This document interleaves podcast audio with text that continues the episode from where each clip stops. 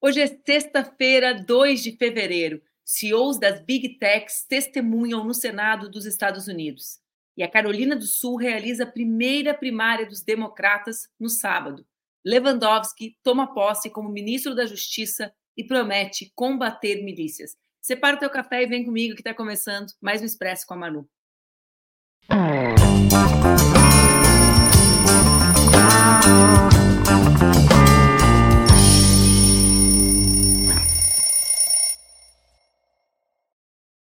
Olá, bom dia, bom dia, bom dia. Tá no ar mais um Expresso com a Manu, o nosso programa que acontece entre segundas e sextas-feiras aqui nas redes do Ópera Mundi. Olha só, já é 2 de fevereiro, dia de Nossa Senhora dos Navegantes, padroeira de Porto Alegre, que aliás hoje amanhece prestando as suas homenagens nessa data que é um feriado na minha cidade local. Também dia de Emanjá para quem é do Axé. Olhem só, Hoje é sexta-feira, já é 2 de fevereiro, pessoal. Hoje não temos transmissão no Insta, o Insta não quis nos transmitir, instabilidade no Instagram, instabilidade nas plataformas, e a gente vai conversar hoje sobre alguns dos temas que foram relevantes durante a semana e que a gente não teve tempo de trazer no Expresso, ou que pelo menos nós não falamos na dimensão adequada. Óbvio, a gente também vai falar sobre a posse do ministro Lewandowski ontem, mas eu quero começar conversando com vocês sobre uma audiência que rolou aqui no Senado nos Estados Unidos com os CEOs das Big Techs, ou seja, com os presidentes, com os chefes das companhias de tecnologia, das plataformas, das empresas que vocês usam o dia inteiro e que parece que nem são empresas no dia a dia, né? Vocês nem, a gente nem fica ali pensando assim, estou ah, prestando um servicinho aqui para a Meta quando a gente está no Facebook postando, ou então estamos aqui prestando um serviço para o seu Elon Musk no Twitter atual X, não, né? Mas esses CEOs estiveram no Comitê Judiciário do Senado norte-americano. Será que isso tem alguma coisa a ver com o Brasil? Eu quero comentar um pouco com vocês quais os desdobramentos dessa audiência, o que pode acontecer e não acontecer a partir dela, para que a gente possa também prospectar ambientes, né, rumos para o debate sobre as big techs no nosso país. Então, para começar, peguem o cafezinho, estão com o cafezinho na mão, já tomaram o café de vocês? Me contem aí nos comentários da onde vocês estão falando, porque hoje, sexta-feira, somos só nós aqui no Expresso, não tem comentarista, meus únicos comentaristas são vocês, Jana, Dela, Crisane, estou vendo que vocês estão estão chegando e estão comentando. Comentem aí, me contem, enquanto eu começo esse papo sobre as Big Techs com vocês. Vou dar um golinho no meu café, porque hoje o papo é grande e as imagens são pequenas, gente. O pessoal da produção me deixou aqui, ó, só eu, eu e o blá blá com vocês. Para aí. Feriado em Porto Alegre. Vamos começar conversando. Então, na quarta-feira, dois dias atrás, o Comitê Judiciário do Senado norte-americano questionou os CEOs das cinco maiores empresas de tecnologia sobre o que, gente? Sobre possíveis danos das redes sociais em adolescentes e falhas na proteção a esse público dentro das plataformas. Por um lado, as redes sociais, essas plataformas, têm argumentado que os seus produtos, ou seja, que esses espaços que nós usamos, interagimos, aos quais eles chamam de produtos, são seguros e que os pais e as crianças podem pactuar entre si qual é a melhor forma de usá-lo, ou seja, de fazer um uso responsável das redes. Mas os defensores da segurança online dizem que essa resposta é insuficiente. Por quê? Porque há uma crescente preocupação com o efeito nocivo que as redes podem exercer sobre usuários que são cada vez mais jovens. Vamos lembrar que quando nós falamos jovens aqui, nós não estamos falando de jovens adultos, nós estamos falando de crianças, adolescentes e jovens, mas além do uso, né, dos impactos dessa das, uh, das redes nas nossas crianças, uh, outro tema que tem levantado a preocupação do Senado norte-americano é o fato dos conteúdos e da maneira como os conteúdos são organizados poderem levar essas crianças à depressão e também ao suicídio. os CEOs uh, das cinco maiores empresas, né, o CEO do Snapchat, do Discord, que é um tema pouco falado no Brasil. Eu sei que depois da matéria do Fantástico, tem gente que passou a saber que o Discord existe. A maior parte não sabe nem que o Discord existe, nem faz parte do seu imaginário pensar o Discord, que é um espaço de articulação do grosso, digamos assim, do discurso de ódio dos grupos masculinistas, dos ataques violentos né, a escolas e etc. Bom, então estavam lá o CEO do Snap, que é do Snapchat, o CEO do Discord, a CEO do X, do Twitter, o Mark Zuckerberg e o Shou Zixiu, que é o CEO do TikTok. Bom, que, que acontece né, nessa, nessa, né, nesse momento, nessa audiência no Senado uh, norte-americano? Antes do Zuckerberg testemunhar diante de senadores, e é bom que a gente fale, esse é um dos temas que no Comitê de Justiça levanta uh, vários acordos entre republicanos e democratas nos Estados Unidos, mas antes dele testemunhar, os senadores divulgaram documentos da meta, da empresa pela qual Mark Zuckerberg é responsável, que mostram como a Meta não quis aumentar os recursos de segurança infantil online. São mais de 90 páginas de e-mails internos da empresa. Esses e-mails são do ano de 2021, gente.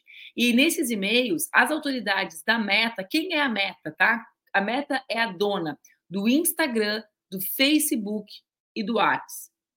No Brasil, nós sabemos, a Meta é dona, portanto, da base da nossa comunicabilidade, né? Porque são as redes preferenciais do povo brasileiro. Mas vamos lá. Então, em 2021, nesses e-mails que foram trocados, os funcionários argumentavam debatendo a necessidade de acréscimo de engenheiros e de outros funcionários que deviam se concentrar no bem-estar e na ideia de proteção, de segurança das crianças. Bom, uma proposta feita ao Zuckerberg para que tivessem 45, a gente está falando de 45 pessoas, gente, ingente, né? Bom, vamos lá, 45 eh, pessoas para uh, poderem estabelecer medidas de segurança para as crianças. O Zuckerberg descartou esses documentos descartou, né? Descartou esses e-mails, esse pedido. Eu estou lendo os comentários de vocês ao mesmo tempo, viu? Eu estou aqui tentando fazer tudo ao mesmo tempo, gente, porque meu olho está de lado. Estou olhando,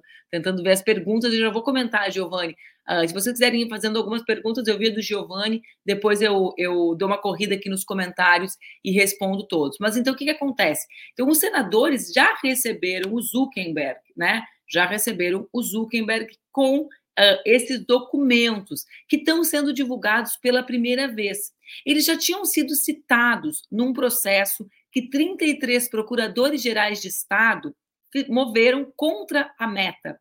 Nesse, lá atrás, né, no ano passado, quando esses 33 procuradores gerais de Estado se movimentaram contra a meta, eles acusavam a meta de ter dispositivos uh, criados para viciar jovens usuários em seus aplicativos. Bom, esses procuradores são enfrentados pelos executivos da Meta, né? Incluindo uma pessoa específica que é o chefe de segurança global e o chefe do Instagram, que testemunharam nas audiências sobre segurança infantil, dizendo que o serviço, ou seja, que a Meta priorizava o bem-estar dos usuários mais jovens e que trabalhavam muito focadamente no enfrentamento ao conteúdo nocivo na plataforma. Então, o que, que acontece? Esses, essas pessoas relevantes dentro da meta, uh, me refiro aqui, o chefe do Instagram e o chefe de segurança global, depuseram, dizendo lá atrás, no ano passado, que o centro da, da ação da meta relacionado a conteúdo para crianças era proteger as crianças né, e criar um ambiente saudável. Ocorre que esses e-mails comprovam que os esforços recomendados pelos trabalhadores da Meta para que isso acontecesse foram desprezados, inclusive pelo Mark Zuckerberg. Foi esse o clima, digamos assim, né? Esse foi o clima que recebeu Zuckerberg dentro do plenário do Senado americano dessa comitê, desse comitê de justiça. Bom, mas não foi por aí. Não parou por aí, para aí. Deixa eu dar meu golinho do café, que tem mais uh, história para contar para vocês. no plenário da Comissão de Justiça estavam familiares das famílias que perderam jovens em decorrência do uso das redes sociais. Então, o plenário era um plenário de familiares de vítimas, gente, de jovens e de crianças, de adolescentes vitimados em função do, uh, do uso das redes. Então, os CEOs, né, o Zuckerberg, o do TikTok, o do Snap, o do Discord e a do X, chegaram no Senado americano diante das famílias e do episódio desses e-mails terem sido divulgados uh, pela primeira vez com seu conteúdo inteiro. Nesse contexto, nesse contexto, diante da pressão dos parlamentares, né, que chegaram a dizer, por exemplo, que as big techs deveriam ser comparadas à indústria das armas. Né, essa frase foi dita dentro do Senado americano, né? Um senador chegou a dizer para o Zuckerberg, acho que ele deve ter dito em inglês Vossa Excelência, né, como nós falaríamos no Brasil, mas diz: o senhor tem sangue nas mãos, tal qual os donos da indústria de armas nesse país e de tabaco, armas e tabaco, né? Foi a, compara a comparação feita, um pouco para situar. Quando eles falam isso, eles reivindicam um histórico norte-americano de debate, né? Sobre armas e sobre tabaco, que é um debate global. Aliás, os dois debates hoje também fazem parte da rotina do Brasil. Nesse contexto, né? Diante dessa pressão, Zuckerberg se levanta né, e pede desculpa às famílias, mas não espontaneamente, como ele fez parecer e a grande mídia fez parecer, diante do pedido dos senadores para que ele fizesse. A gente tem esse vídeo aqui, ele está sem tradução, eu traduzo para vocês depois. Vamos ver o vídeo? any action. You didn't take any action. You didn't fire anybody. You haven't compensated a single victim. Let me ask you this. Let me ask you this. There's families of victims here today. Have you apologized to the victims? Would you like to do so now? They're here. You're on national television. Would you like now to apologize to the victims who have been harmed by your product? Show them the pictures. Would you like to apologize for what you've done to these good people? Você tem vontade de pedir desculpa por que você fez para essas pessoas boas, né? Para essas pessoas. Ele pede para as pessoas mostrarem as fotos dos seus familiares Diante disso, o Zuckerberg uh, ele pergunta, né? Você já pediu desculpa? Você pode aproveita e pede desculpa, você está na frente da televisão agora. E aí, gente, ele fala, né? Eu lamento por tudo que vocês passaram, ninguém deve passar pelas coisas que suas famílias sofreram. É por isso, e aí retomo o argumento, que nós investimos tanto e vamos continuar fazendo esforços para garantir que ninguém tenha que passar pelas coisas que as suas famílias tiveram que sofrer. Bom, como a gente pode imaginar, como vocês que são brasileiros como eu podem deduzir, isso tudo é, no bom e velho português, firula do Zuc, né? Uh, por quê? Porque nós não queremos as desculpas deles, essas desculpas que são desculpas teatralizadas diante da pressão de um Senado que cria uma condição para que ele estivesse constrangido diante das notícias e dos familiares. Nós queremos transparência nas redes, né? Nós queremos simplesmente que as, que as plataformas forneçam condições para que nós saibamos a maneira como o algoritmo funciona. Nós queremos o fim do autoplay, né? E nós queremos responsabilização, responsabilização pela, pela, pela, por aquilo que vocês construíram e constroem. E isso passa, agora aqui que vem a, a chave da questão, né? É, tem vários detalhes da audiência que são interessantes. Eu quero focar no, na meta, no Facebook, porque é aquilo que vocês e nós todos mais conhecemos. Óbvio, né? Teve uma pressão, teve uma pressão grande sobre o TikTok, as questões do Senado americano gostaria, gostando de, agora me faltou até a palavra, né? Buscando estabelecer conexões entre uh, o TikTok e o governo chinês, né, com essa coisa uh, do, do, do, governo chinês ter comprado um percentual ínfimo né, da subsidiária chinesa, né, que é responsável pelo TikTok, a nomeação do novo CEO, teve todas essas especulações. Né? Mas o que nos interessa aqui é. Uh, vai acontecer alguma coisa? Aqui o Lucas falou, né?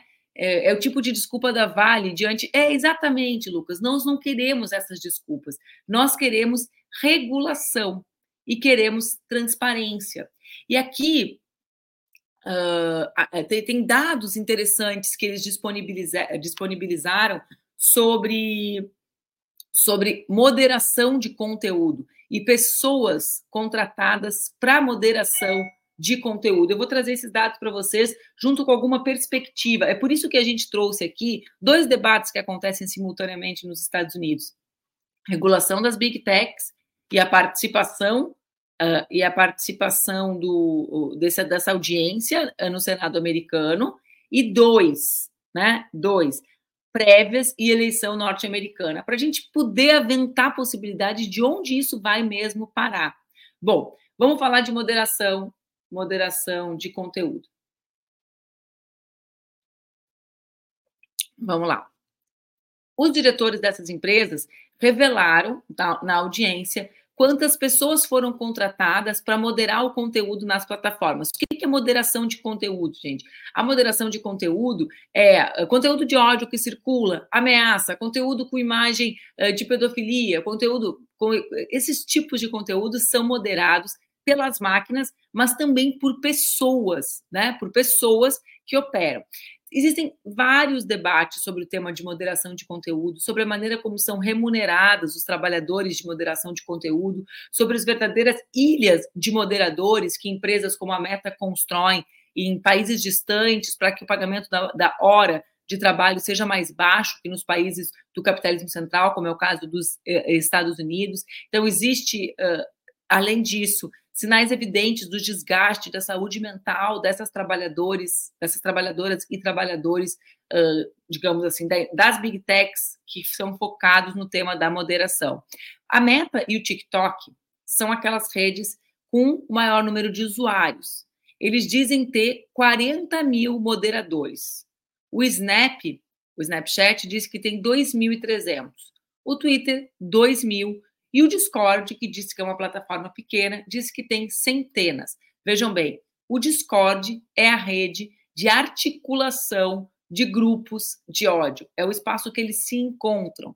Ah, baseado na, na origem do Discord, na ideia da não moderação, né? O Discord, ele quando é fundado, ele é fundado com a ideia de um território livre de moderação.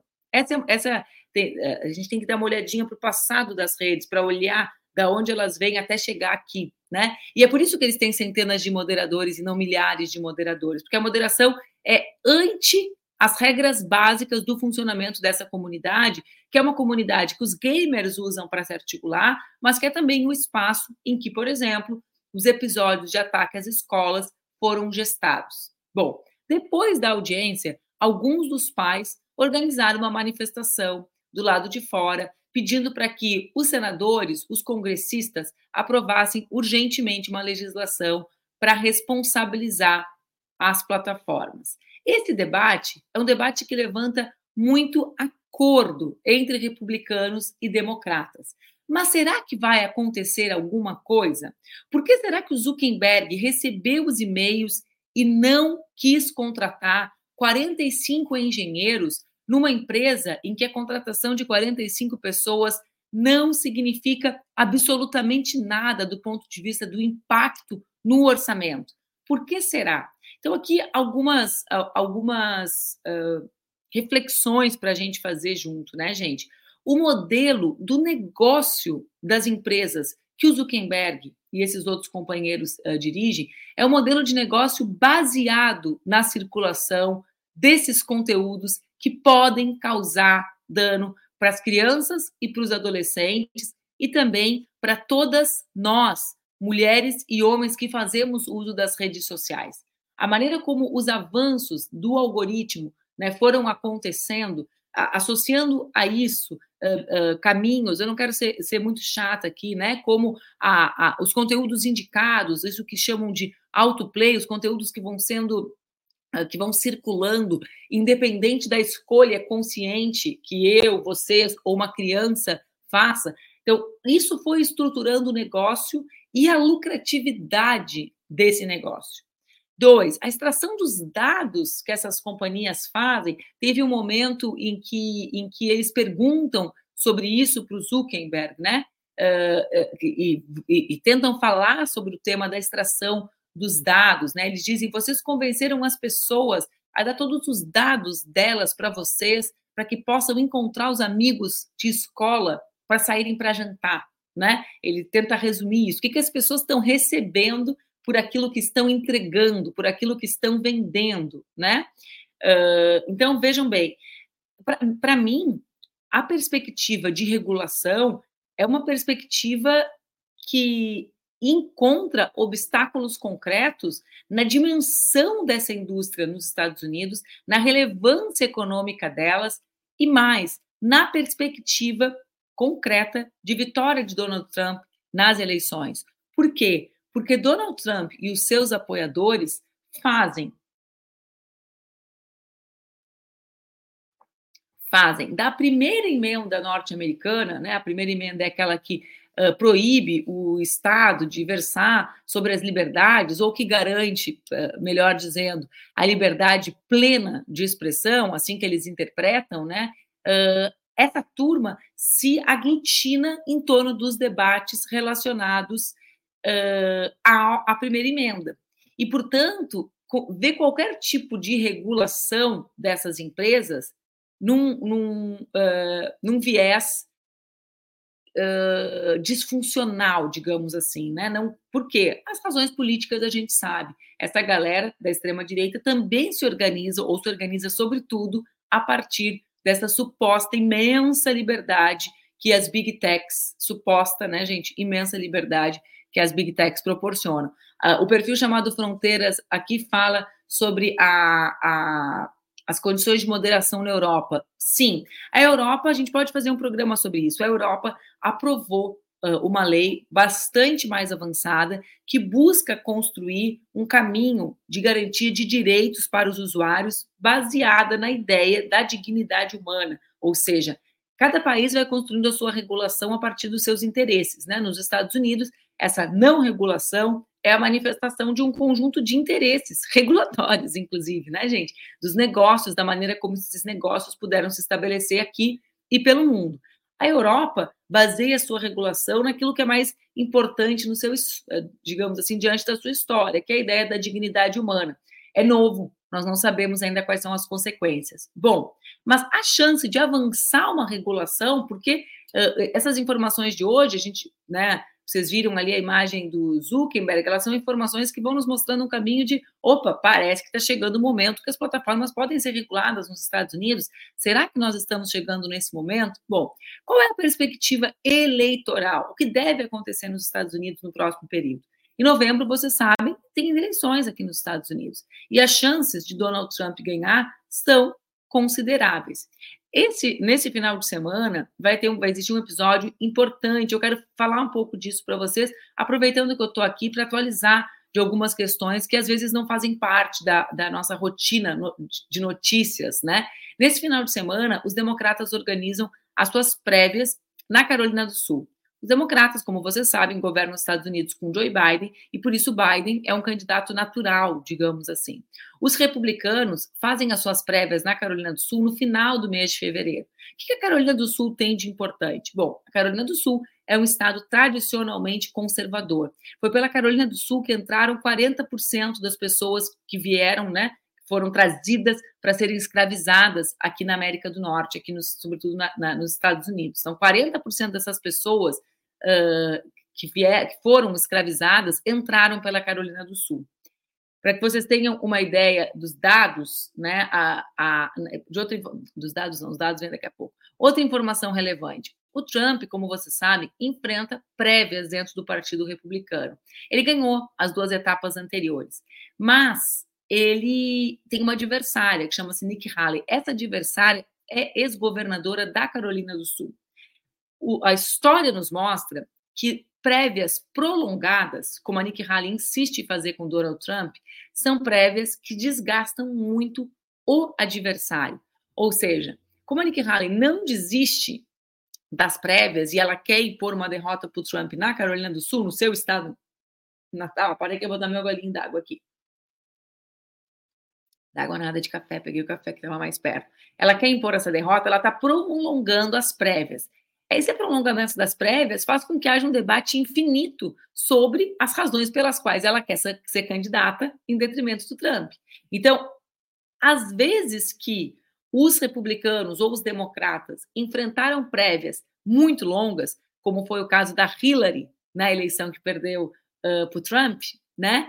Uh, é claro, ela como democrata, não como republicana, mas às vezes que os candidatos enfrentaram prévias muito longas, eles foram desgastados e perderam as eleições. Então, é importante para a gente acompanhar a movimentação das prévias e a persistência da Nikki Haley, da ex-governadora da Carolina do Sul. Por quê? Porque esse desgaste pode ser a nossa saída, a nossa, dos povos do mundo, né, para não eleição de Donald Trump. Mas e para os democratas? Por que, que o Joe Biden está indo para a Carolina do Sul, numas prévias, num estado que não é um estado muito relevante para eles? Bom, a razão central é a forte presença de pessoas negras na Carolina do Sul. Por quê? Uh, a Carolina do Sul tem 5 milhões de habitantes, né? Ela está entre os estados uh, com menor renda, com menor nível educacional, mas é um dos estados que a população mais cresce. Por quê? Porque os norte-americanos começam a buscar caminhos né, para viver num lugar mais quente, menos frio, menos gasto com aquecedor e também com menos gastos em geral. Ocorre que, vamos lá, a última vez que um democrata ganhou na Carolina do Sul foi o Barack Obama, tá? O Trump venceu Biden na última eleição em 2020 por 12 pontos percentuais.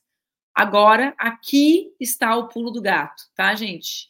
Uh, na, na, Carolina do Sul há, portanto, uma grande concentração de pessoas negras. E os democratas, eles estão numa batalha nacional para se aproximar ou se reaproximar das eleitoras e dos eleitores negros. Por quê? Eles votam no Partido Democrata, em geral, olhem, olhem só, uh, numa proporção de 9 para 1. A cada nove eleitores que votam no Partido Democrata e que são negros, apenas um vota nos republicanos. No sul dos Estados Unidos, né, que é a região por onde os escravizados foram trazidos, né, como a Carolina do Sul, que eu relatei para vocês, a proporção né, uh, é de um a cada cinco eleitores ser negro, contra um para sete dos Estados Unidos. Então, no Sul é onde há mais pessoas negras. O que está acontecendo nesse momento aqui nos Estados Unidos? O que está acontecendo é que as pessoas negras, por várias razões, razões econômicas, razões relacionadas às pautas conservadoras apresentadas por Joe Biden, assim como os jovens, por razões relacionadas à guerra né, e ao apoio permanente de Biden uh, para Israel, essas pessoas não, não simplesmente estão dizendo que não vão votar. Então, o maior risco, a gente viveu algo assim no Brasil com o debate sobre abstenção. A grande ameaça, né, ou a grande possibilidade de vitória de Donald Trump está justamente no fato de que o Biden é um candidato que não empolga, para usar a, a frase que a gente usa no Brasil, e não empolga, sobretudo, os seus eleitores, os eleitores mais importantes para os democratas, mulheres, jovens e pessoas negras. E é por isso que nesse final de semana ele corre para Carolina do Sul, estado da adversária do Trump, né, para tentar aumentar, para tentar sinalizar para todos os afro, a, a, população negra dos Estados Unidos, né, que esse é um compromisso deles, que eles buscam, né, de fato garantir direitos, menor violência, aí tem todo todo o discurso que eles fazem. Eu achei interessante porque eu ouvi a entrevista de um dos coordenadores da campanha dos democratas, justamente o coordenador que é responsável pela organização da questão racial dentro do partido, e ele foi perguntado por essa, é um programa que eu escuto todos os dias aqui, por essa entrevistadora, que é uma mulher progressista, sobre a questão da guerra, né? Sobre como a guerra, né, como o genocídio. Uh, eu não, não entendi uh, Luciano, a tua provocação, né? Justamente a região, o sul dos Estados Unidos, era o lugar das plantations, dos, justamente por essa razão, era onde os supremacistas brancos se organizavam, né? Então, tem um. Não entendi a, a, a, a piada nem. Não consigo ver graça em nenhuma, nenhuma coisa que faça menção aos supremacistas uh, brancos. Mas vamos lá. Então, para para fechar, né, gente? É, ela perguntava para ele, mas e a guerra? E ele respondia assim: olha, as pessoas, nós defendemos a liberdade de expressão dos americanos, né? E eles podem falar o que eles quiserem, mas aí qual é o argumento dele? Dois, né? Um, o Biden sabe de coisas que nós não sabemos, ou seja, nós todos estamos assistindo o genocídio do povo palestino, mas o Biden tem informações secretas que o levariam a apoiar Israel, ou seja, a mesma a mesma ladainha de sempre, né, que busca que esquece que as pessoas estão assistindo esse genocídio ao vivo. E dois, a segunda coisa que ele dizia, na hora H as pessoas vão ter que escolher. Acontece que esse raciocínio que na hora H as pessoas vão, vão ter que escolher é um raciocínio que não se aplica, porque as pessoas estão dizendo nem um dos dois, nenhum dos dois vai resolver os problemas da minha vida. Nenhum dos dois. Isso não nos serve mais. E eu não vou participar, eu não vou votar. Então, por que, que eu trago esses elementos aqui da, da disputa norte-americana junto com o tema da regulação? Para a gente ver que a situação, a situação nos Estados Unidos é uma situação de forte tendência de vitória da extrema-direita. E se isso acontecer, são pequenas as possibilidades da internet ser regulada, né? Ser dos problemas serem enfrentados. Por quê? Porque esses segmentos se organizam, né? Uh, sobretudo a partir das narrativas, para usar a palavra da moda, que são construídas nesses espaços. Bom, gente, eu acabei falando mais de meia hora só sobre esse tema das redes nos Estados Unidos e sobre e sobre as eleições norte-americanas. Vou tratar na segunda-feira do outro assunto que eu tinha organizado para falar com vocês aqui, que é a participação de mulheres e homens e diferença das predileções de mulheres e homens. No final tem a ver com isso também, tem a ver com os Estados Unidos, mas mas Luciano, eu vou responder o Luciano aqui, gente. Claro que continua sendo o berço dos supremacistas. Ninguém está propondo. Eu, o Luciano misturou o Brasil com os Estados Unidos, está falando em frente ampla. São dois fatos separados o fato da adversária do Trump ser da Carolina do Sul e, com isso, prolongar as prévias e promover desgaste no Trump, e o fato do Biden se deslocar para a Carolina do Sul para tentar se aproximar do eleitorado negro. Então vamos lá, cada um, republicanos e democratas, fala com uma parte do Estado, uma parte do imaginário. Os republicanos, quando falam com o Sul, falam com o imaginário dos confederados, dos supremacistas, da ideia né, de um sul uh, branco e de um sul uh, racista, digamos assim.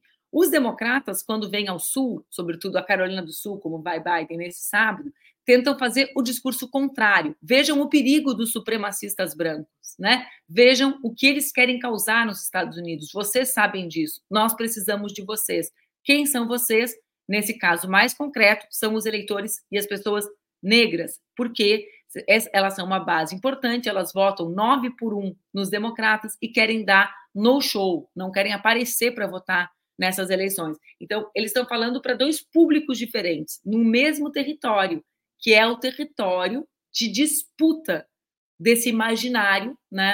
Desse imaginário uh, não, não sulista, desse imaginário da, que é sulista, claro, mas da disputa norte-americana em torno da questão uh, racial no mês de fevereiro, que é um mês uh, muito relevante para os americanos com relação às questões uh, raciais. Bom, só para. Obrigada, Ronaldo, que está lendo Porque Lutamos. É o meu livro, é o livro que eu escrevi que eu mais gosto. Mas vamos lá. Só para não dizer que eu não falei de flores, como disse Flávio Dino ontem no seu discurso, Ontem foi também o dia de posse, vamos terminar com isso, de Ricardo Lewandowski no Ministério de Justiça e Segurança Pública. O Lewandowski, como a gente sabe, substitui Flávio Dino, que foi o indicado de Lula para a vaga da ministra Carmen Lúcia. Não, não é, é para a vaga da ministra Rosa Maria Weber. Eu estou aqui dormindo em pé, né? No, no Supremo Tribunal Federal. Na cerimônia de posse, com a presença do Lula, o Dino e as outras né? Tava lá o Dino que fez um discurso super uh, bonito, fez um discurso uh, que termina falando que ele vai seguir uh, caminhando e cantando e seguindo a canção. Enfim, foi foi um discurso massa, o discurso do, do do Dino. Quem não viu, veja, né? Mas vejam só, Lewandowski então toma posse e disse, coloca no centro da sua agenda o enfrentamento às organizações criminosas que, segundo ele, começam a se infiltrar nos órgãos públicos. Começam é uma generosidade do ministro que está assumindo. Eu recomendo a ele também a leitura sobre o livro do PCC lançado em 2019 para que a gente veja a dimensão da relação do crime organizado com os órgãos públicos. Vamos ver o vídeo do, do ministro Lewandowski Acontece, porém, que ainda que há ainda mais um agravante. Nos dias que correm, a preservação da segurança pública cresceu muito em complexidade, que não apenas o Brasil, mas diversos países do mundo enfrentam agora um novo e temível desafio, que é o da criminalidade organizada.